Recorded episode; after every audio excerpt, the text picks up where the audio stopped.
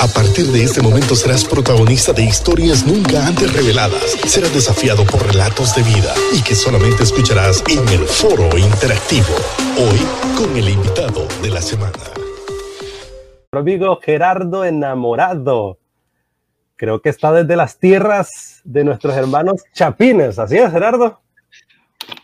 Claro que sí, Raúl. Gracias, gracias a Luis también por este tiempo que me permite compartir desde aquí, desde Quetzaltenango, en el occidente de Guatemala. Una ciudad con un clima muy frío, muy agradable, muy rico. No, sea, una así. ciudad en la que estamos disfrutando. Ahorita estoy disfrutando de unos 20 grados centígrados aquí al mediodía, una de la tarde. ¿Por qué eso es así, Gerardo? ¿Por qué eso así? Yo, yo creo que eso es con alevosía, premeditación, como dicen los abogados, ¿verdad? Es para que, es para que te puedas picar y un día de estos quieras venir por acá, a los mismos Uy, Luis, hombre. que nos vengan a visitar aquí a Guatemala, hombre. Sería para nosotros una gran bendición poder recibirles. Pues este catracho que está aquí en estas tierras desde hace unos seis años aproximadamente, está contento de poder estar conectado con ustedes. Bueno, Igual. muchísim- sí, muchísimas gracias por, por acompañarnos, Gerardo. Y yo sé que va a ser una tarde desafiante también, así como lo, lo fue en la primera parte con nuestro amigo Marlon. Saludos a usted que nos ve a través de YouTube. Siempre, no sé por qué la gente que está en Estados Unidos nos ve siempre en YouTube. No sé cuál es el factor. ¿Será que es más mejor el flujo de datos? No sé. Y también estamos a través de Twitter. Usted puede seguir a Raúl. ¿Cómo te siguen, Raúl, en Twitter? Raúl Paz JR en todas mis plataformas. Raúl En Paz Twitter, Junior. Mire, si Raúl es de bajo perfil en Facebook, en Twitter bajo los tacos de frente, olvídese. Ese es otro, yo. Más activísimo ahí. sí. No, si usted lo llama al teléfono, les digo yo, a yo, Luis Gómez, que somos amigos, yo lo llamo y no me contesta, o sea, siempre está en reuniones, ocupado, pero en Twitter olvídese, le va a contestar en el acto. O sea, ahí no importa si esté que- con una conferencia en la ONU, con los astronautas, en Marte, donde sea, él contesta. Sí, definitivamente. Y, y ese es mi otro yo, Luis. Allá en Twitter somos más beligerantes, papá.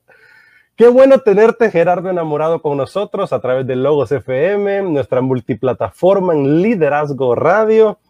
Y es la primera de varias, Gerardo, así que tomarlo en cuenta también, ¿verdad? Para que, para que podamos conectarnos a esta, esta idea. ¿Qué tal, Gerardo, la experiencia en Quexaltenango, en la iglesia Lluvias de Bendición? ¿Qué tal este nuevo proceso en tu vida pastoreando una iglesia? Sé que vienes de raíces, tu genética viene de pastores y de ministerio, pero cuéntanos tu experiencia ahorita en Lluvias de Bendición. Bueno, gracias Raúl. Fíjate que ha sido una experiencia muy, muy gratificante. Eh, déjame contarte que yo estuve aquí en Quetzaltenango del año 2008 al año 2010. Ok. Vine a estudiar, vine a estudiar al Seminario Bíblico Pentecostal Centroamericano junto con mi esposa, la Iglesia de Dios, a la iglesia que nosotros pertenecemos. Pues eh, mi pastor, desde que nos casamos en el año 2000, nos tuvo en la mira, vayan a prepararse, vayan a estudiar, vayan al ministerio, ustedes deben prepararse eh, ministerial y teológicamente, bíblicamente para el ministerio. Pues nos venimos a estudiar en esos tres años y regresamos a finales del 2010 a Honduras, estuvimos cuatro años en la Iglesia de Dios, eh, Ministerio de Vida Nueva en San Pedro Sula, donde estuvimos eh, sirviendo al Señor por cuatro años. Luego de allí, pues el Señor nos trae a Guatemala, no directamente aquí a Shela o a Quetzaltenango, nos lleva a una ciudad pequeña llamada Retaluleu, aquí en Guate se conoce como la ciudad de Enreu, o la capital del mundo, le dicen, fíjate, Arreu.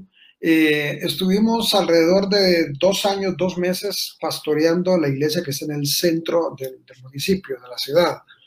Allí, pues gracias al Señor, pudimos hacer una labor muy bonita durante un tiempo, pero pues en el año 2017, el 5 de marzo de 2017, me nombraron pastor de la iglesia eh, aquí en Lluvia de Bendición en Quetzaltenango.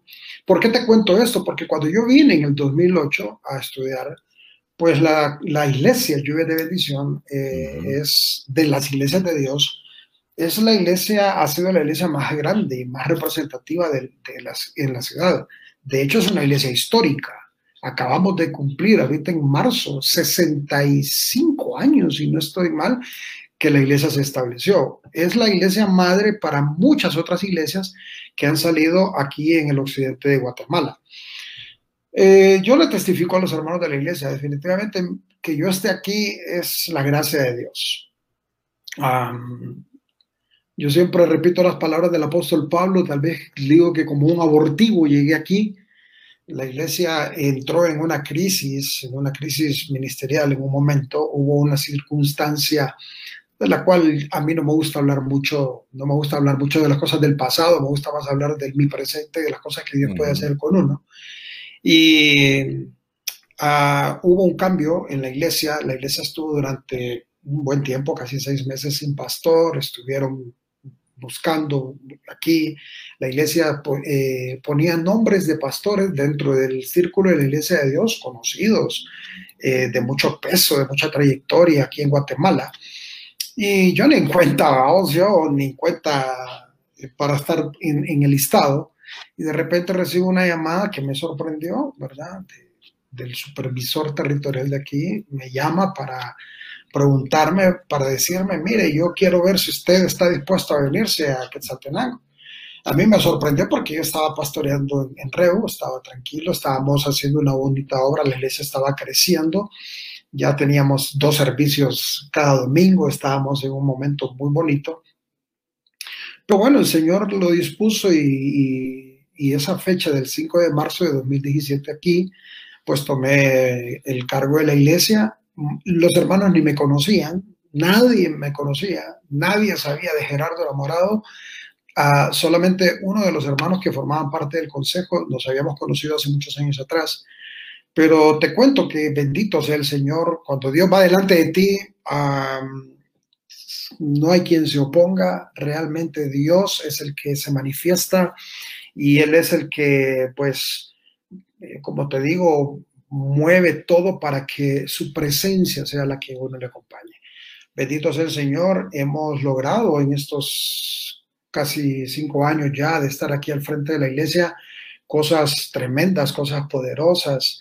Y por este asunto de la pandemia, pues nos hemos, eh, ha sido un, momento diferente, difícil para la iglesia, pero yo bendigo al Señor que aún en, pandemia, la iglesia no se ha detenido, hemos crecido, ya regresamos al templo, ahorita por, por problemas de, de, las mismas circunstancias que estamos solamente eh, limitados más o menos a un 30% de la capacidad del templo, solamente podemos recibir 300 personas por servicio. Entonces estamos haciendo dos servicios para poder atender a parte de nuestra población. Pero eh, en pandemia o sin pandemia, la iglesia va, camina, la iglesia es del Señor y Dios va adelante de nosotros y lo bendice. Excelente. Y ahora a mí me gustaría que comencemos y, y comentáramos, pues, qué viene a las mentes de ustedes cuando ven esta imagen? bueno, ese señor que está cantando ahí es mi papá. Eh, Raúl lo conoció mucho.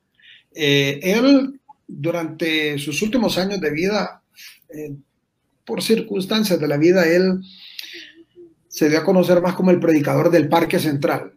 en, el parque, en el parque predicó por muchos años. Mi papá era un hombre Mi papá era un hombre que, que, Dios lo usó mucho, tenía una voz privilegiada, un cantante. Dime. ¿Qué, pinta la de tu papá ahí? Mira, parece Nino Bravo. Sí, ah, cantante argentino. Fíjate que él era, él era muy admirador de Nino Bravo. En ese tiempo, de esta foto, eh, él era el cantante de un conjunto que se llamaba Los Teen Stars. Eh, ahí es ah, la década de los 70, estamos hablando de más, más o menos 1973, 74, esa foto. Eh, yo estaba con el uniforme del conjunto. Te cuento que cuando las navidades el conjunto cantaba la canción del burrito sabanero, eh, pues yo era el niño que cantaba el burrito sabanero. Me despertaba del bus y me iba, cantando con la pandereta y cantaba, ¿verdad? Desde niño empezamos con esa vena musical porque mi papá era un cantante eh, excepcional, tenía una voz muy privilegiada. Él era muy admirador de Nino Bravo, al grado que tengo una hermana que se llama Noelia. Le puso Noelia por la canción de Nino Bravo. Sí, ¿verdad? Eh, mi hermana Noelia se llama así por la canción de Nino wow, Bravo. No sabía. Y él era, él era muy admirador de Nino Bravo y de Marco Antonio Muñiz. El estilo de canto de mi papá era al estilo de Marco Antonio Muñiz, pero en ese tipo, en ese tiempo usaba el pelo largo, sin bigote. Eh, entonces eran los tiempos en los que. Gerardo. Cuéntame. Y de pensar que nuestros hijos y nietos, sus referencias van a ser el conejo malo. Ah. y tú estás hablando de, de unos pedazos de voces, Nino Bravo, Marco Antonio Muñiz, o sea, estás hablando de tipos que el Señor les regaló un talento que... Mira, mira hermano, yo, yo en mi casa, eh, cuando ando en mi carro, cuando ando con mi hijo, mi hijo no escucha nada de eso, de, de reggaetón, y él está tomando una, una línea de musicalidad que le gusta, porque la música que a mí me gusta escuchar. Eh, él escucha Torre Fuerte, él escucha bueno, la música con la que creo que nosotros nos formamos y nos, nos creamos. Claro. Eh, también le gusta escuchar funky y esas cosas a él, ¿verdad? Sí, urbano. Fíjate que te cuento, uh, yo pero, hago pero, viajes pero, largos. Pero escucha cómo lo dice Gerardo, y esas cosas. De, también. Esas cosas sí, porque, bueno, y, y, mi hijo está aquí, Gerardo, y te quedó viendo mal también, te quedó viendo mal. ¿no? Sí, gracias, gracias a Dios que no dijo así la nona. Nos apagan. Realmente ustedes saben que, que, que, falta mucho en ese tipo de, de, de, de géneros que han salido, pues. Claro. Pero yo hago viajes largos cuando voy de aquí a visitar a mi familia a Honduras. Eso, son, me, voy, me voy en mi carro, son viajes de 15 horas, 16 horas. Sí. Y entonces yo llevo mucha música y voy escuchando música o le pongo películas a mi hijo. En una ocasión para un viaje, fíjate que me pongo a, a, a buscar música de Manuel Bonilla, de los tiempos que tal vez nosotros escuchábamos el, el tren del Evangelio y la color. leía la música que escuchábamos nosotros y que cantábamos en la escuela dominical en aquel tiempo. Vengo yo y emocionado en un, en un viaje, le pongo la música a mi hijo para que escuche lo que yo escuchaba como a la tercera canción me dice, papi, qué aburrido, quita eso, me dice. Entonces termino poniéndole la música de Funky para que él fuera tranquilo en el viaje, porque definitivamente los tiempos han cambiado, ¿verdad? Pero eh, son cosas que a nosotros nos han formado y de una u otra manera son influencia, nos influencian en nuestra vida. Eh, a mí, tú sabes, Raúl, yo eh, me dediqué por muchos años también a cantar. De hecho, con Marlon compartimos mucho tiempo en nuestros años, nuestros mozos. años mozos, ¿verdad? Como músicos, como cantantes, con Samuel Bonilla, con, con uh, Osana. David Marín, con Osana, correcto. Ah, David Marín, en paz descanse. Eh, Marlon era nuestro sonidista en Osana, mira, el privilegio que uh, tuvimos nosotros, ¿verdad? que andaba ahí con nosotros en ese tiempo. Y, y, la influencia de mi papá en, en, la forma en que como yo cantaba fue bastante fuerte. De hecho, cada uno de nosotros, eh, Luis y tú, tenemos influencias que nos han formado de personajes que han marcado nuestra vida. Y yo creo que es el tiempo en que nosotros también hoy en día sigamos siendo esa influencia que nuestras nuevas generaciones necesitan. Hay una, hay un, hay una amenaza latente, mi hermano sobre nuestra, nuestra adolescencia y juventud. Y no solo la adolescencia, la infancia. Hay una amenaza terrible en los medios de comunicación.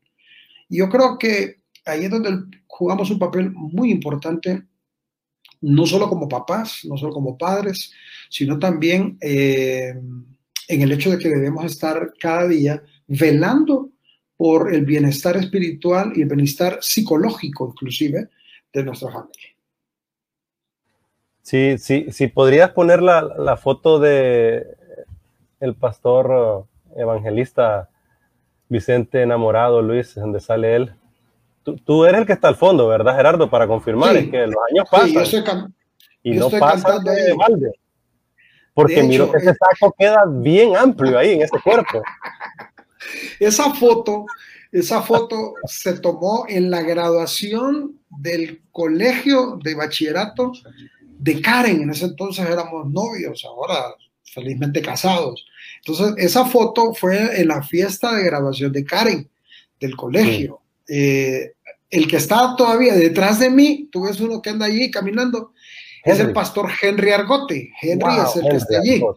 Henry era el pianista de nuestra banda ahí en Vida Nueva, en ese entonces, ¿verdad? Andábamos ahí. Eh, y mi papá quiso participar ahí en esa actividad, cantó unas canciones y yo me uní con él a cantar en tubo, pues una de esos, de lo que él quería compartir ahí con la gente. ¿Qué, qué te viene de mensaje para los pastores del 2021 ah, viendo hacia la iglesia del futuro, Gerardo, viendo esa foto de tu papá? O sea, Gerardo, yo ahora soy lo que soy por, por, hombres como tu papá, por ese legado, esa semilla maravillosa que sembraron en nosotros.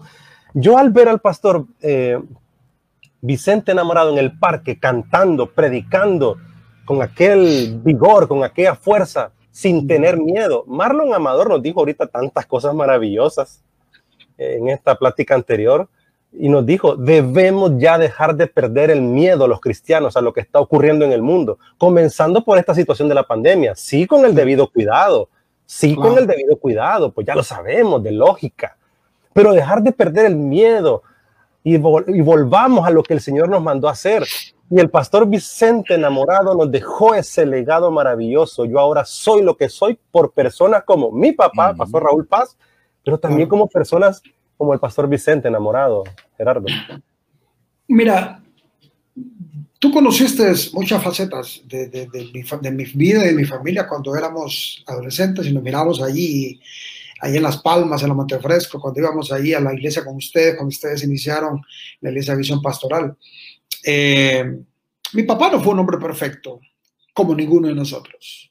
Tuvo ah, miles de defectos, muchas cosas que, que hasta el día de hoy, pues yo si pudiera regresar al tiempo y le diría, mire, cambie esto, esto, esto y esto. Pero como tú dices, en medio de todas esas cosas, eh, somos lo que somos por, por, la formación que estos personajes hicieron en nosotros. Mi papá tenía un carácter fuerte, era un hombre de carácter, era un hombre que hablaba y los errores que él cometió se debieron, yo atribuyo a la falta de discipulado, a la falta de formación en aquel entonces. Interesante. Recordemos que la iglesia eh, de hace unos 15 años, tal vez para acá, 15 años, 18 años para acá, es que la iglesia ha venido eh, profesionalizándose. Y no me malinterpreten la palabra profesionalizarnos, pero hemos tomado muy en serio la misión. En aquel entonces, pues los pastores, los predicadores eran muy eh, formados de manera empírica. No cabe duda que la guianza del Espíritu Santo para ellos era muy importante, les revelaba la palabra. Pero de un tiempo acá, la iglesia comenzó a tomar muy en serio la formación ministerial de sus, siervos, de los ministros. De un tiempo para acá, la iglesia comenzamos a formar eh, institutos bíblicos, a, incluso formar a nuestra gente, nuestro liderazgo. Eh, este esfuerzo perdón, que ustedes hacen de tener este programa y por medio de este programa a motivar e inspirar a aquella persona que está sentada en una silla de la iglesia, que está allí y que asiste a la iglesia y que dice yo aquí estoy, pero cuando están en, tiempos como este, en los que platicamos y, pueden darse cuenta que Dios levanta personas así, comunes y corrientes, que estábamos en una silla, que llegamos al Señor en un momento de necesidad de nuestra vida y de allí Dios nos levanta. Y Dios te levanta a ti a pesar de tus imperfecciones, porque no somos nada perfectos. Y estos hombres que, que hicieron el, la labor antes que nosotros, nos, nos, entregaron una estafeta con un peso bastante fuerte, porque eran valientes, eran valientes, eran hombres que no les importaba que lo fueran a sacar. A mi papá, a mi papá como en seis veces le fueron a, lo fueron a sacar del parque, porque él se ponía casi enfrente de la catedral de San Pedro Sula y ahí empezaba a hablar y empezaba en su estilo, tú, ustedes se acuerdan de él, tal vez Luis lo conoció, el estilo de él era así, fuerte, no andaba, no andaba endulzando la palabra, sino que la decía claramente.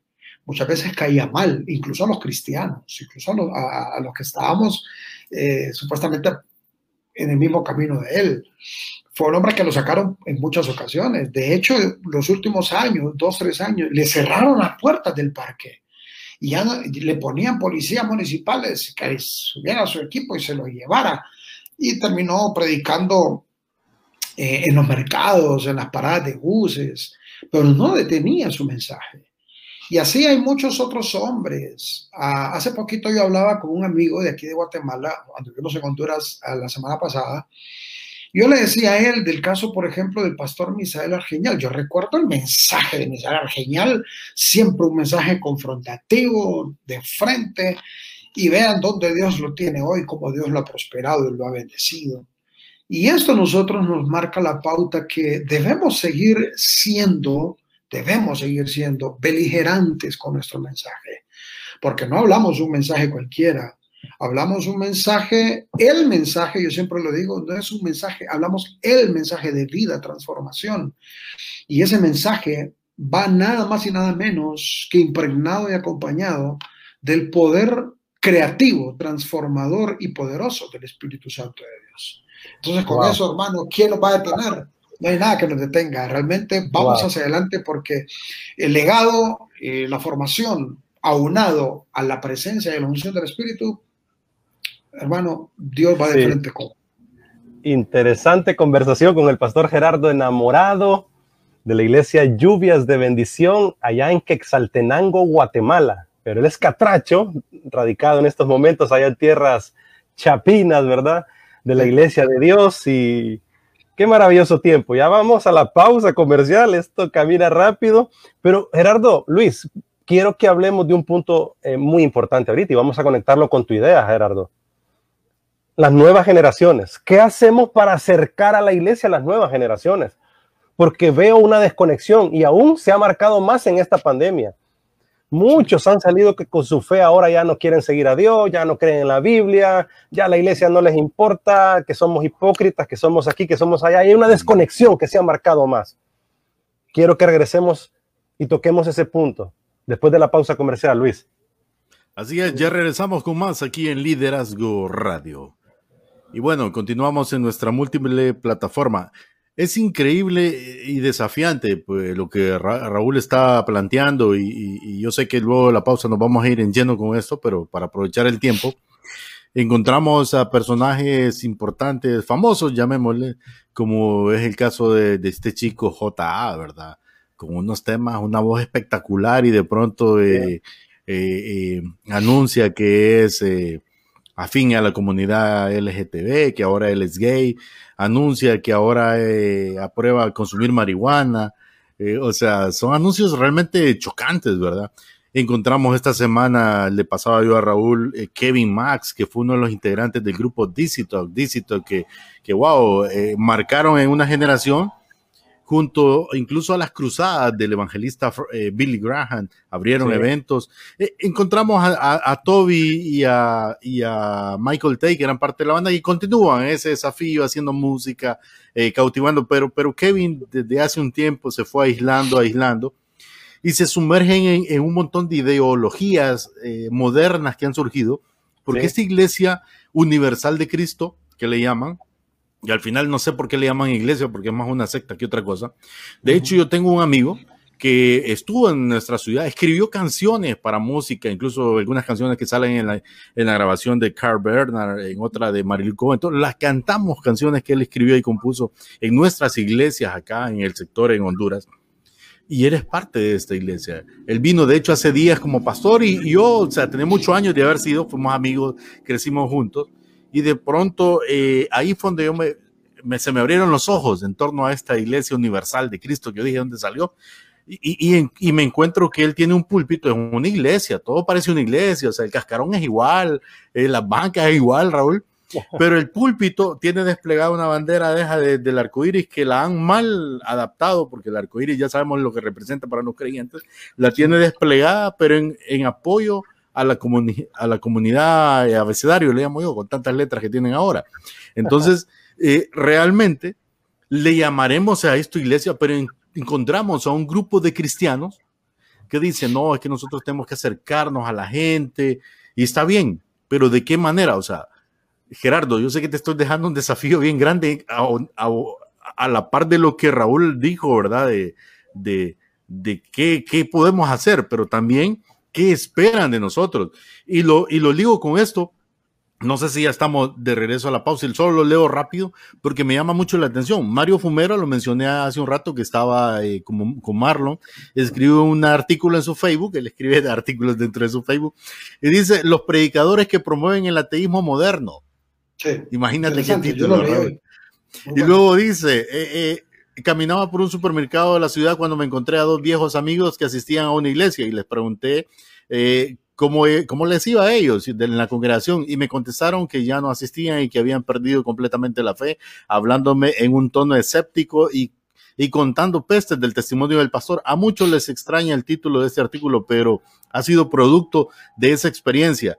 Es bueno atender que en los últimos 20 años, dice Mario, los escépticos y ateos han crecido en dimensiones alarmantes en los países cristianos y, al investigar las, cual, las causas descubrí, dice Mario, con tristeza en mi corazón, que los promotores más grandes del ateísmo y escepticismo son los líderes evangélicos que predican un evangelio mercantilista, humanista y contradictorio entre lo que proclaman y lo que viven. Y luego sigue un tanto más. La verdad es muy revelador este artículo, pero tiene, tiene que ver mucho con lo que tú estabas preguntándole a Gerardo. Y ya que tenemos a Gerardo, que es pastor, también eh, eh, que estudió teología para ser pastor, estudioso del, texto. ¿Qué nos puedes decir al respecto, Gerardo? Y creo que ya entramos en lo pero Sobre todo, Luis, Gerardo es como nosotros, crecimos dentro de una banca, de una iglesia. Prácticamente ahí nos pusieron de bebé en una banca. Digo banca de madera porque así eran antes las iglesias.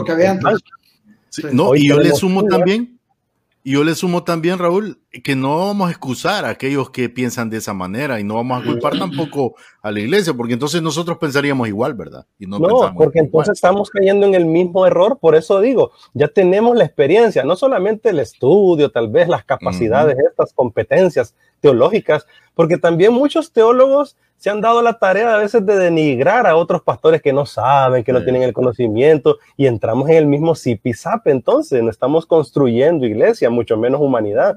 Entonces aquí es donde vamos al punto, Gerardo. Hemos crecido en estos ambientes, sabemos cómo son nuestros padres, cómo han sido muchos de nuestros pastores, con errores, somos seres humanos.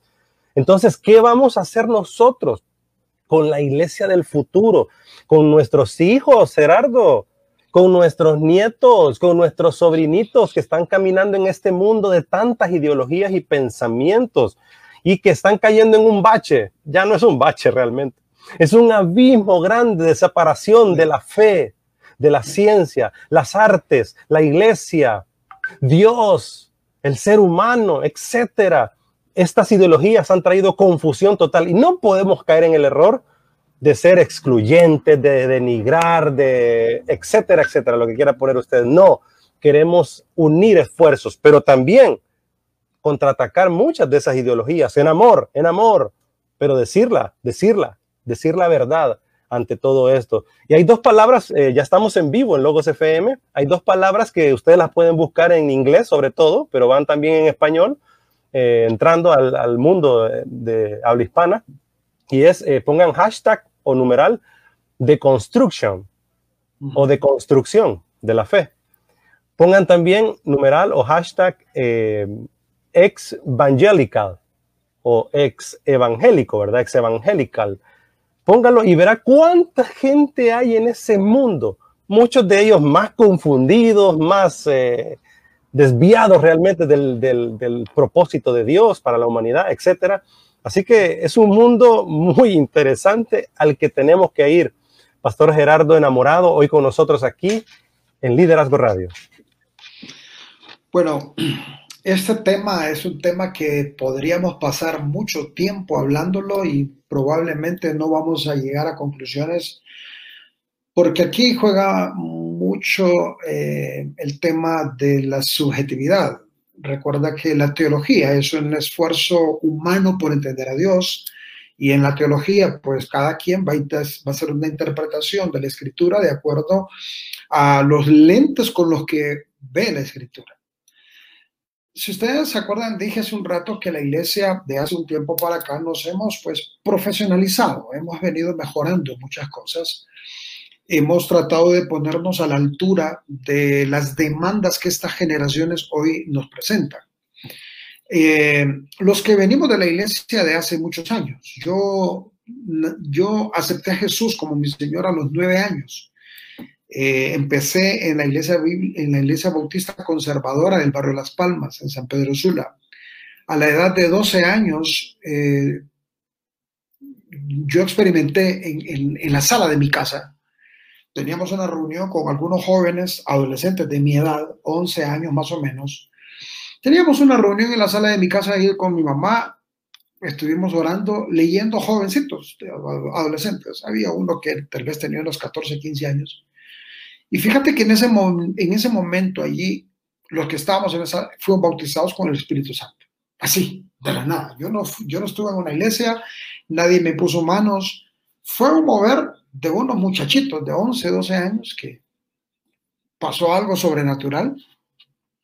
A raíz de eso, pues cerca también estaba la iglesia de Dios en la 20 calle, el barrio de Las Palmas, que ha sido muy famosa por muchos años. Allí me pasa la iglesia de Dios. La iglesia de Dios, hermano, o las iglesias pentecostales de aquel entonces, las iglesias de hueso colorado, las iglesias que somos fundamentalistas, eh, llegó un momento en que las iglesias pentecostales comenzamos a hacer una predicación dirigida más en el aspecto eh, externo de una persona. Mm. Nos enfocamos mucho en predicar que era malo cortarse el pelo para las mujeres, que era pecado que usaran eh, pintura, que era pecado usar aretes, que no podías usar joyas, que no podías ir al cine, que no podías hacer. Todo era pecado.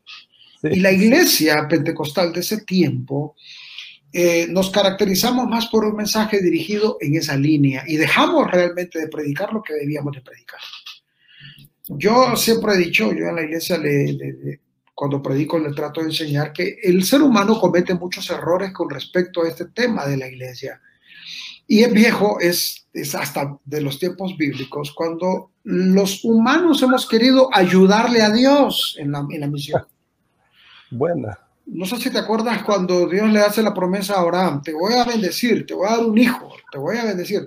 Esa promesa Abraham la recibió cuando tenía 75 años. Llegó un tiempo en que dijo, dijo Sara, mira Abraham, yo creo que esa promesa no va, si quieres ayudémosle a Dios, yo te doy a mi sirvienta y tener un hijo con ella y ahí va a ser el hijo, pues. Claro. Amén, dijo Abraham. Imagínate tú. Eh, le, tuvo el hijo, ustedes saben la historia, nace Ismael y a raíz de ese momento ha habido un pleito a nivel mundial porque quisimos ayudarle a Dios. Muchos de nosotros venimos a muchos de nosotros venimos a la iglesia y decimos, no, yo creo que lo que, lo que le ayudaría a Dios a que nosotros nos distingamos del mundo es que nos vistamos diferente a como el mundo se viste. Entonces comenzamos a hacer un mensaje, a predicar un mensaje más terrorista, un mensaje más condicional. Y, y yo le he dicho a la iglesia, qué fácil fuera la santidad si solo me dedicara yo a no hacer. Pero eso no es santidad. La santidad empieza en el corazón, empieza en mí. Ojo a esto, yo no estoy diciendo que yo me voy a, que porque supuestamente tengo una santidad en mi vida voy a hacer lo que el mundo hace. No, no, no. Cuando el Espíritu Santo trabaja en mí, Él comienza a hacer cambios en mi vida que van a ser visibles. Pero yo no puedo venir y hacer algo para supuestamente ayudarle a Dios en mi proceso de vida. Hoy en día estamos enfrentando a uno de los tiempos, una de las crisis más tremendas que la humanidad está atravesando. De hecho, siempre he pensado que cada generación ha tenido sus, sus, desafíos. Siempre. Eh, ustedes crecieron con las benditas palabras que nuestros padres nos decían. Es que en mis tiempos las cosas eran distintas. Los papás nos decían, en mis tiempos las cosas eran diferentes. Hoy yo se lo digo a mi hijo, en mis tiempos las cosas eran distintas. Pero realmente nos encontramos en que hoy en día los desafíos no solamente son para las nuevas generaciones, son para nosotros también para los grandes, para los adultos. bueno, bueno, bueno, Y tenemos, debemos darnos cuenta que muchas de las cosas que hoy están sucediendo, mucha culpa la tenemos nosotros. Los, que somos, los que somos contemporáneos de mi edad. Yo estoy por mm. cumplir mis 50 años, mi hermano. Ya no soy un patojito, no soy un niñito, ¿eh? Eh, no soy un cipote, como diríamos ahí en Honduras. Eh, yo estoy por cumplir mis 50 años y muchos de mis contemporáneos, yo tengo un hijo de 10 años, Dios pues en mi caso no, no tuve la bendición de tener un hijo hace muchos años, yo tengo compañeros, compañeros míos que hasta ya son abuelos, ¿verdad? Pero muchos de nuestros casos, de la gente de mi edad, como en nosotros en nuestro tiempo nos reprimieron, Raúl, en, nuestro tiempo a ti y a mí nos reprimieron muchas cosas. Cuando tú ya tuviste tus hijos y tus hijos ahora son adolescentes, como que nos volvemos un poco más permisivos. Y dijimos, es que yo lo sufrí, pobrecito, que él sea diferente. Esa permisividad leve que se fue abriendo, hoy en día, tú lo dijiste, ya no es un bache, ahora es un abismo, es una brecha enorme que se ha abierto. Pero el desafío que nosotros hoy enfrentamos como iglesia, el desafío que nosotros estamos viviendo, es que de tanto que hemos querido profesionalizar la iglesia, de tanto que hemos querido eh, ser aceptados por el mundo, nos hemos ido al otro extremo del asunto.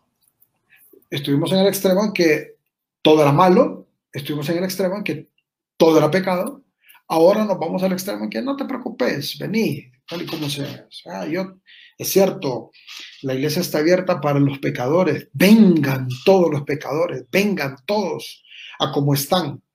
Pero mi trabajo como iglesia es acompañarlos a ellos para que dejen ese, estilo de vida. Dejen de pecar. Dejen de hacer lo que han estado haciendo para permitir que sea Dios el que se mueva en sus vidas y los controle, los maneje y que puedan vivir de acuerdo a como Dios desea que todos podamos vivir.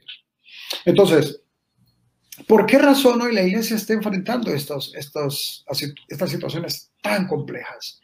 Porque como iglesia hemos querido ser atractivos, atractivos. Eh, mira, yo aquí en Lluvia de Bendición, nosotros eh, el templo que estaba, no estaba terminado, nosotros lo, concluimos, fue una inversión, no me pregunten de dónde vino el dinero, Dios hizo un milagro realmente. El templo tiene una capacidad para 2.200 personas, yo puse un escenario, pusimos luces, pusimos un sonido moderno, tenemos un sistema de luces muy moderno en la iglesia. Pero hay una línea muy delgada entre... Lo soñado por muchas iglesias los, tal vez sí, sí. Pero hay una línea muy delgada, Raúl, entre hacer un show, hay una línea muy delgada entre ser llamativos para las generaciones a realmente predicarles el Evangelio como debe ser. Eh, yo trato de predicar la palabra como es, hermano. Yo creo que ahí se me sale el apellido enamorado y la influencia de mi papá. Y no solo la influencia de mi papá, la influencia de mi pastor, mi pastor Román Cruz. No sé si usted tal vez lo conociste. Un hombre fuerte, radical en la palabra. hemos aprendido eso. Pero al mismo tiempo, yo debo entender que la iglesia hemos recibido, y, de, y casualmente fíjate que de esto voy a predicar mañana en la iglesia, hemos recibido un legado, un legado, pero que debe ser un legado de esperanza y de perdón, no de condenación. Buenísimo. Muchos de nosotros hemos tomado la Biblia para aplicarla a nuestra manera de pensar. Y como hay cosas que a mí no me agradan, entonces condeno, condeno, condeno. Híjole. Vas mal, te vas a ir al infierno. Y sí, e, el mensaje es que si tú no recibes a Jesús y te, y te encuentra la muerte, o Cristo viene por nosotros, y estás sin Jesús, definitivamente el final de tu camino será el infierno. Pero mi papel como iglesia actualmente es acompañar, es ministrar, es enseñar, aconsejar, es venir y ponerme en los zapatos de aquel que está pasando por circunstancias difíciles.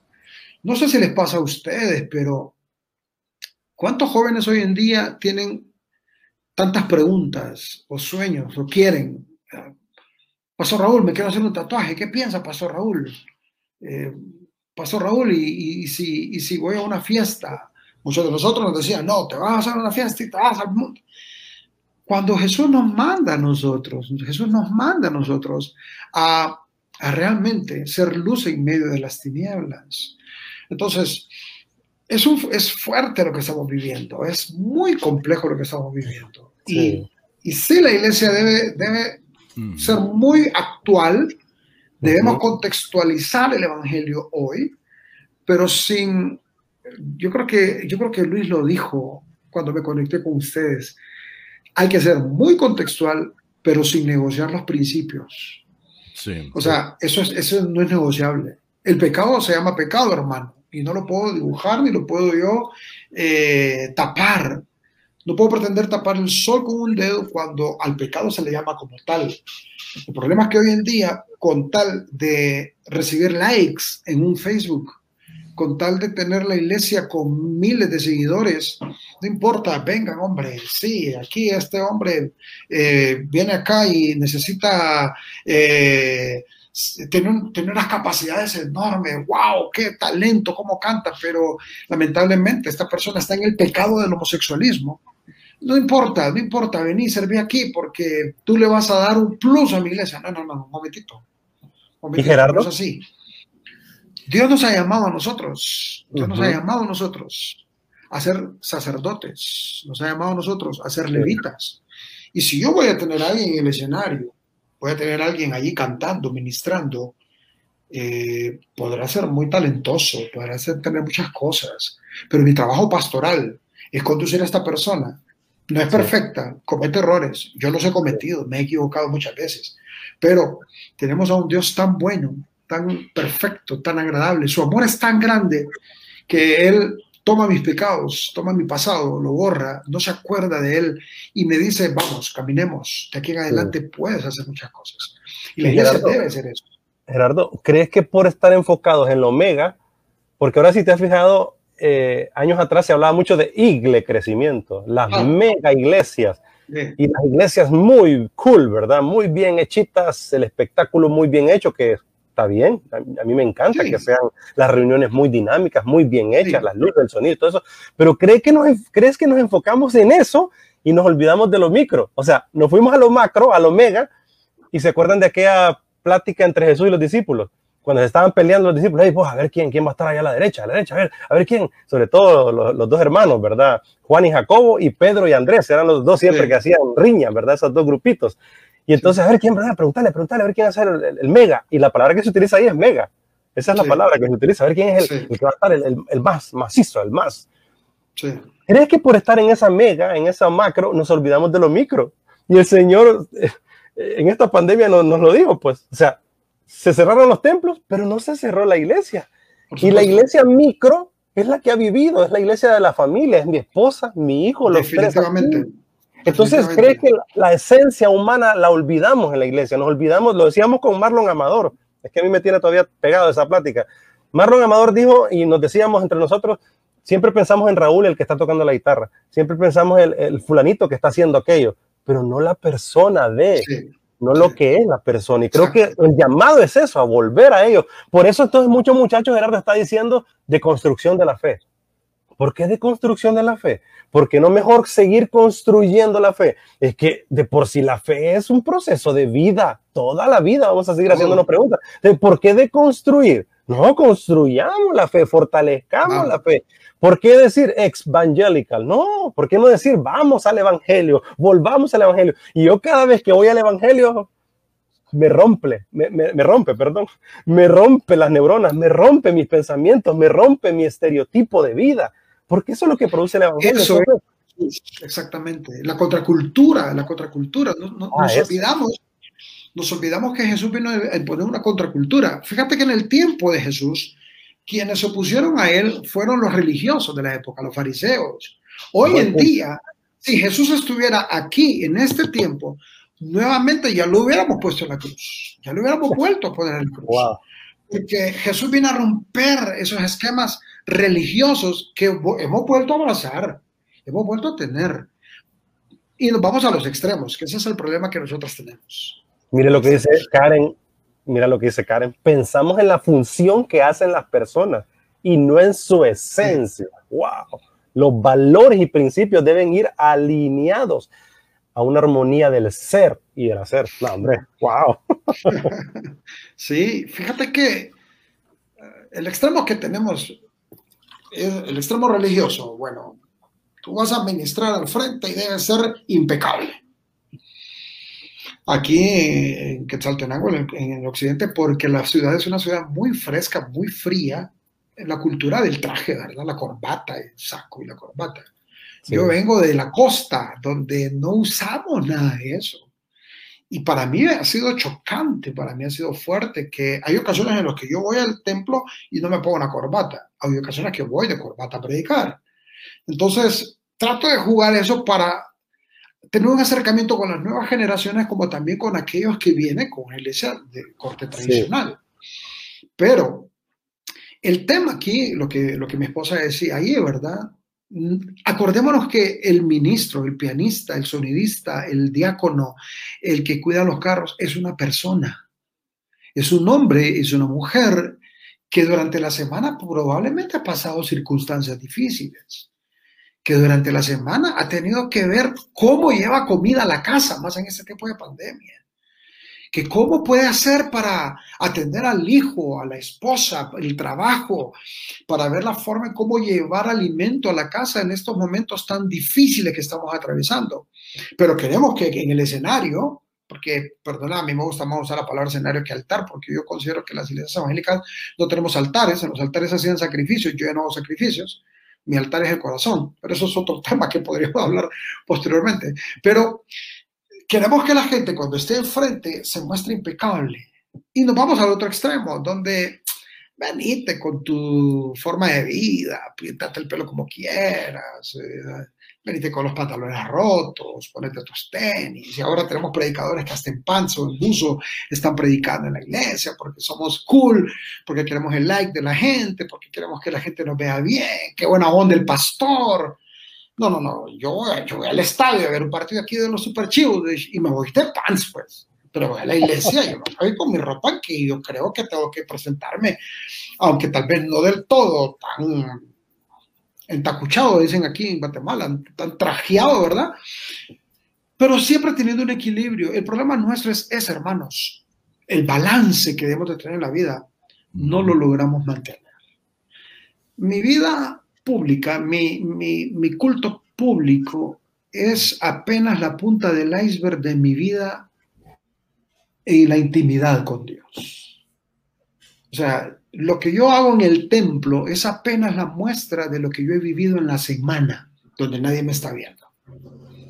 Y por eso estamos pasando esa crisis, porque la iglesia se ha preocupado más, no, nosotros los pastores, nos hemos preocupado más por tener el templo lleno por tener la aceptación de miles.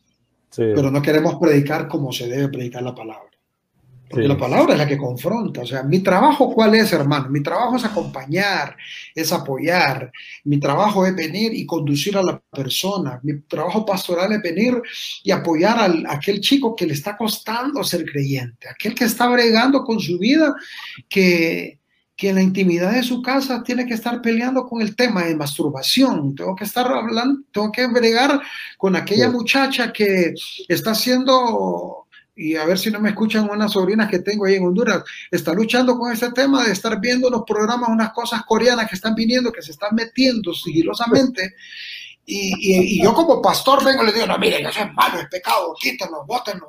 No. Pero es el, es su día a día. Sí. ¿Cuál es mi, mi, mi, trabajo? Aconsejar, orar. ¿Y cuál es el trabajo del Espíritu Santo? Convencer, Convencer. de pecado, de justicia y de juicio. Sí. Wow. Yo no voy a tomar el papel de Dios, es Dios el que lo va a hacer. Buenísimo. Mi papel es predicar, acompañar, aconsejar, venir, estar con ellos, guiarlos, impulsarlos, bajarme de la, de la cátedra, bajarme del escenario y, y, ir con la gente, comer con ellos, que me conozcan. Sabes que esta generación hoy en día, eh, Luis y Raúl, eh, ya no están escuchando tanto tu sermón y tu, y tu discurso, están viendo tu vida, cómo, cómo, cómo te comportas, cómo tratas a tu esposa, cómo tratas a tus hijos, cómo eres como... Y eso está convenciendo a esta generación. Y ahí es donde... Ahí es donde queríamos llegar ya en la parte de cierre, el tiempo ha ido volando. Wow, Yo creo sí, que aquí sí. teníamos que tener también a Karen Torres de enamorado, fíjate. No, la próxima, ahí, mira, mira, dice, lo más importante lo más importante en la iglesia es el ser humano, así como lo fue para Jesús. Y luego dice, lo fue y lo es para Jesús, definitivamente. Entonces aquí la gran pregunta para cierre, porque hablamos, sería, entonces ¿a qué le llamamos iglesia o a qué le deberíamos llamar iglesia? Qué buen punto, Luis. Sí, tremendo. Si quieres, si quieres Gerardo, lo, ligas también a, a, un mensaje final, ¿verdad? Para toda nuestra gente. Mira que el tiempo caminó y pero esta va a ser la introducción apenas de, yo sé, varias pláticas que queremos tener contigo y la próxima va a ser con Karen, de acuerdo con Luis. Pero si quieres dejarles el mensaje final y lo que decía Luis, muy oportuno. Bueno, es que la iglesia, para muchos de nosotros, la iglesia la hemos reducido. Reducimos la iglesia a un templo, reducimos la iglesia uh. a un culto dominical. Voy a la iglesia. No, yo no voy a la iglesia, yo soy la iglesia, yo hago la iglesia. Eso. Tú dijiste algo muy importante, Raúl. Este tiempo de pandemia vino a, romper esquemas y hacer una reingeniería en la iglesia. Si aquel que no fue capaz de aprovechar ese tiempo que nos planteó la pandemia, eh, a saber qué más necesitamos para cambiar. Hay un autor eh, de la Iglesia de Dios eh, en Estados Unidos, no me acuerdo, se me fue el nombre de él ahorita, él dijo que esta pandemia no vino a, dañar el mundo ni mucho menos, vino a redefinir a los cristianos.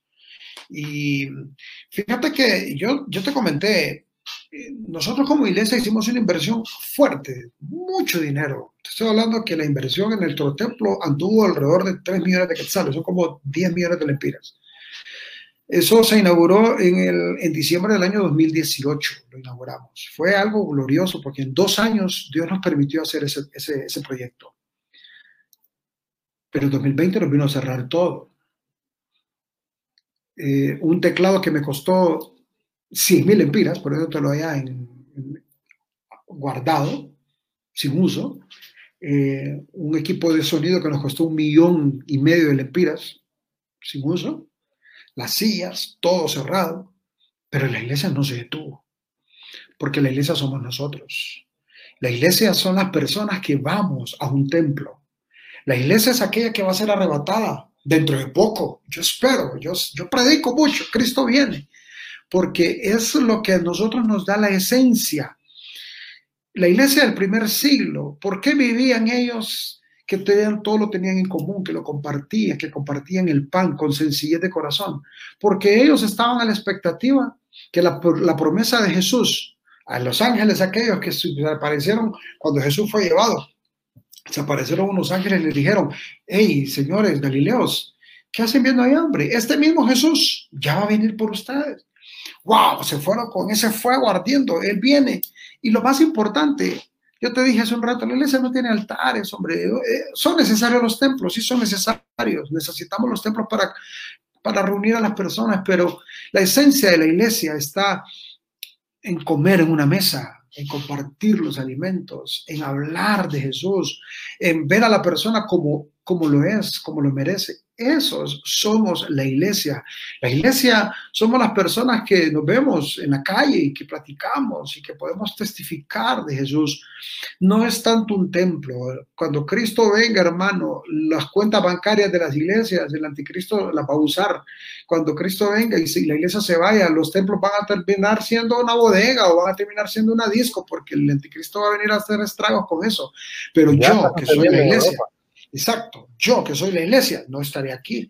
Entonces, lo que debemos llevar en este tiempo, tanto a los ancianos, a los grandes, a los señores adultos, como a las nuevas generaciones, es que la iglesia no está solamente para, para poder pasar el tiempo, ni para ser cool, ni para pasar bien los momentos es para acompañar, para bendecir, es para que podamos ser juntos eso que Jesús ha establecido y que nos enseña a vivir. Es que Gerardo, me, está reventando mucho ahorita a la cabeza y, es que nos, enseñaron a ser muy cúlticos. Sí. Pero no a cumplir misión, o sea, no somos misión, no somos la misión nosotros. Entonces, cuando se cerró el culto, cuando se cerró el templo, ¿qué hacemos? Y ahora, exacto, exacto. ¿Y ahora qué hacemos? como que le quitaste la pelota al futbolista, ¿y ahora qué hacemos? No, no quiero pasar por alto Noelia Carolina enamorado, enamorado está activo hoy, mira. la, iglesia, la iglesia dice, carece por falta de enseñanza de los principios eternos. Somos llamados a vivir y enseñar y testificar. La iglesia debe enseñar la palabra. Eso nos lleva al cielo. Muy cierto, Raúl. Por eso yo decía, ¿de qué se trata la iglesia y qué es lo que somos? Porque a veces es lo que menos predicamos es el texto. predicamos de qué bonito está el clima. o sea, estoy, estoy siendo sarcástico, de qué bonito está el clima y que, y que la calor viene y con un hielo se va a derretir. O sea, es decir, cosas que no, no tienen contenido, o sea, porque nos queremos adaptar a los tiempos del mundo, o sea, o sea, no sé en qué momento diluimos eso, entonces muy acertado el comentario. Sí, la iglesia debe regresar a la palabra, tenemos que volver a la palabra, tenemos que volver a lo fundamental, debemos volver a lo que le da esencia a la iglesia. O sea, ¿para qué somos iglesia? No somos iglesia, no somos un club, ¿verdad? La iglesia no es un club, la iglesia no es eh, un, grupo de personas que nos llevamos bien, que nos pasamos bien. La iglesia somos el cuerpo de Cristo que ha sido redimido, que ha sido escogido, que ha sido lavado con su sangre y que el fundamento de nuestra fe está en la palabra del Señor yo valoro que hoy en día pues tenemos mucha literatura muy buena, valoro la literatura de liderazgo que ha surgido, valoro los comentaristas bíblicos, valoro todo ese, todo ese bagaje que hay alrededor de la iglesia, pero lo más importante, lo que en el púlpito se debe hablar, lo que se debe enseñar, no es lo que dijo Maxwell, no fue lo que dijo el otro, es lo que dice Dios a través de su palabra. Y eso es lo que le ha dado a la, a la iglesia la identidad que hemos tenido siempre. Nos hemos olvidado de la, de la Shema, le dicen en hebreo los judíos, ¿verdad? El Deuteronomio 6. O sea, ama a tu prójimo como a ti mismo. Oye, oh Israel, nuestro Dios uno es. O sea, nos hemos olvidado del amor al prójimo, que es lo que sostiene la humanidad. Ama a tu prójimo como a ti mismo. Es una espiral perfecta, ¿verdad? Yo te cuido, Gerardo, y vos me cuidas a mí. Yo te cuido a tu hijo y tú me cuidas el mío, y así. Es que y una cosa. a Dios por sobre todas las cosas, Gerardo. Entonces hemos, hemos, olvidado esa esencia por estar en el culto, cantando coritos, saber cuál corito es el, el, de avivamiento, el de alabanza. O sea, reducimos la adoración a cantar, la alabanza las alegres, la adoración las tristes, decimos, ¿verdad? Y redujimos muchas cosas del estereotipo de la iglesia que realmente no se nos enseñó en el texto bíblico. Y hoy en la pandemia yo aprendí, Gerardo, que cuando tengo una camisa que además que está ahí guardada, mira Gerardo, yo tengo un montón de camisas ahí que las tuve que regalar porque no estaban haciendo nada. Zapatos empolvados, arruinándose. Digo, ¿qué están haciendo aquí? Se los voy a arreglar a alguien. Entonces, esa esencia nos olvidamos. Y eh, creo que esta pandemia nos enseñó a volver a, a, voltear a ver a nuestro prójimo. Y yo decía, eh, la vez pasada tenía 50 lempiras ahí, 50 lempiras, que no es nada. Yo decía, pero estos 50 lempiras le pueden servir a alguien, ahorita puede almorzar con esto, se los voy a ir a entregar a alguien. Entonces, esa esencia la hemos olvidado y creo que a eso debemos devolver, a esos rudimentos por supuesto. Definitivamente. yo, yo le agrego, Raúl, yo le agrego a lo que tú dijiste y a lo que estaba diciendo nuestro amigo Pastor Gerardo Enamorado, lo que mencioné hace un rato. Ya los cristianos debemos de dejar de ser ecos y ser voces. Pero para ser voces, ¿qué voz es la que vamos a proyectar? La voz que ya está dada, Raúl. La palabra, de Dios, exacto. Entonces, para poder ser una voz, ¿qué tenemos? Por, por consecuencia, introducirnos en el texto. Sencillo. Nuestros jóvenes no están leyendo el texto, nuestros muchachos no están profundizando. Mira, Gerardo, eh, yo te hablo de mí, porque voy a hablar de otros, y que de mí, pues. Nunca habíamos leído tanto el texto bíblico de pe a pa, Gerardo. No así, eh, bueno, ya son las 11 de la noche, vamos a orar, Santiaguito, Anita, vamos a orar, vamos a leer, leamos, ¿qué leemos? El proverbio del día, ¿va? O el, o el salmo. va mi pastor, nada me faltará. Ay, gracias Señor por este día y nos dormimos. No, eso lo hicimos por muchos años esta pandemia hemos comenzado a leer el texto bíblico con mi hijo y mira, Gerardo, mi hijo me pregunta, papi, no leímos ayer ni ahora. entonces, ¿qué onda? ¿Qué estamos haciendo? Entonces digo, qué, qué, sorprendente que a mi hijo le ha apasionado el texto bíblico. Entonces creo que necesitamos volver a esas raíces. Y el texto bíblico en su totalidad es la palabra de Dios, no un texto motivador sacado ahí de las, y, te, digo, Raúl, te digo realmente que lo que tú estás diciendo es fabuloso, porque, eh, y, la analogía que tú hiciste en un ratito, porque es el texto, introducirnos en el texto, pero también la parte práctica del hacer, porque eso, me sucedió a mí, Raúl, y lo resumo, yo sé que, que el tiempo ahorita nos apremia. Eso me pasó a mí cuando un día Dios me llamó a hacer una labor en el hospital y tú ya sabes, ¿verdad? ¿Qué pasó? Ah, yo llegué al hospital llegué a orar por los enfermos, por los niños con cáncer específicamente que entraban en esa sala y me frustré. En mi carnalidad me frustré, Raúl. Me frustré porque solamente fui a hacer un eco. Yo llegué con la idea preconcebida de que un pastor, que un libro me dijo, que yo tengo fuego, o sea, yo soy fuego y el Espíritu Santo aquí van a salir, pero sanos, ¿verdad? Y la gente empezó a derramar sus lágrimas, oraron, lloraron. La primera semana que fui, wow, qué culto en aquella sala, los padres, los niños, son una esponjita. Y la siguiente semana que regreso, de cinco niños, ya tres se habían ido con el Señor. Wow. Y yo dije mi adentro, porque solo era un, un eco, ¿qué estoy haciendo mal, Señor? ¿Y para qué me mandaste? Pero Dios me mandó ahí para, para, para crecer y me empecé a dar cuenta que el texto no decía eso que yo estaba diciendo. El texto decía que somos eternos y que el propósito de Dios no termina con nuestra muerte. Y empecé a entender cosas que, que fabulosas en la acción, Raúl. Entonces, nos sumergimos en el texto pero vayamos a la acción, porque también eso es lo que está pasando con lo que tú dices con apologistas, teólogos, que se han vuelto populares hoy día. Estamos hablando de los cristianos. Se han introducido tanto en el texto que expresan tener una verdad absoluta y deconstruyen, lejos de construir, que no es lo debemos, que mi amigo Raúl no está debemos diciendo. divorciar, no hay que divorciar jamás nuestro discurso con nuestro estilo de vida. Porque yo puedo hablar una cosa en el escenario, en el púlpito, wow, como habla el pastor, pero tal vez en casa, en mi trabajo, lo que desea, soy otra persona. Eh, yo soy el reflejo de la gloria de Dios, no mi reflejo, el reflejo de la gloria de Dios. Yo voy a vivir conforme a lo que la palabra me enseña a mí que yo debo vivir. Yo camino a la luz de la escritura, caminando a la luz de la escritura, caminando a la luz de ese legado que tenemos. Porque miren, la Biblia no está solamente para que nosotros la pongamos ahí para abierta en el Salmo 91 en la entrada de la casa para que los espíritus se vayan. La Biblia no, no es un amuleto. La Biblia no es un pastel de ocasiones, es el pan de cada día, mi brother. Entonces tenemos que comerlo diariamente. Mucho cuidado con pueda... el Salmo 91 ahí abierto, mucho cuidado.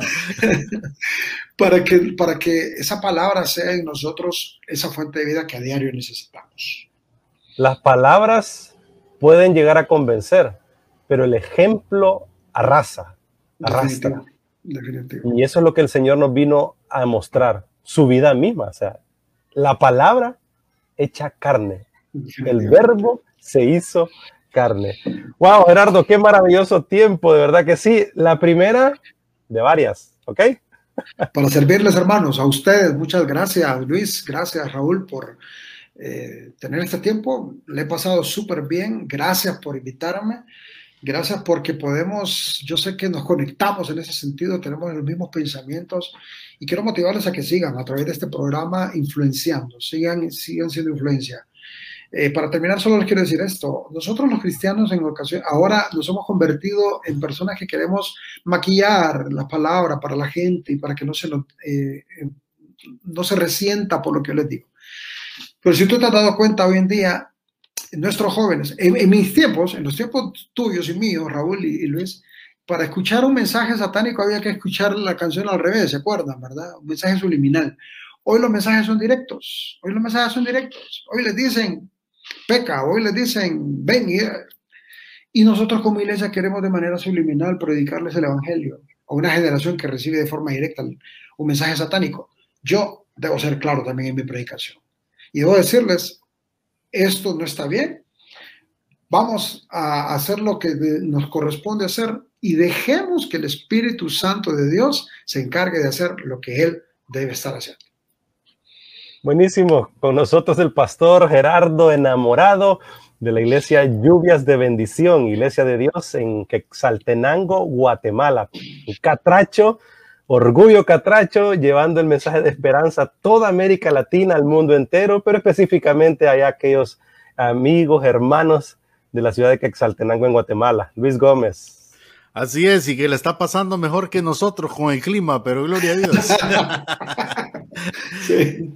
Mi estimado Raúl, la verdad que es difícil romper estas conversaciones así cuando se van volviendo interesantes y, bueno, gracias a todos los que nos siguen. Vamos a, a, tener que hacer un corte en este programa, como siempre lo hacemos, y durante la semana van a poder escuchar toda esta charla que tuvimos con Gerardo Enamorado, que realmente fue muy, muy, muy, muy inspiradora y desafiante. Así que bueno, porque liderar es servir e inspirar. Haz go por tu vida, por tu familia y por tu país. Nos encontramos la próxima semana si Dios así lo permite. Que Dios les bendiga a todos.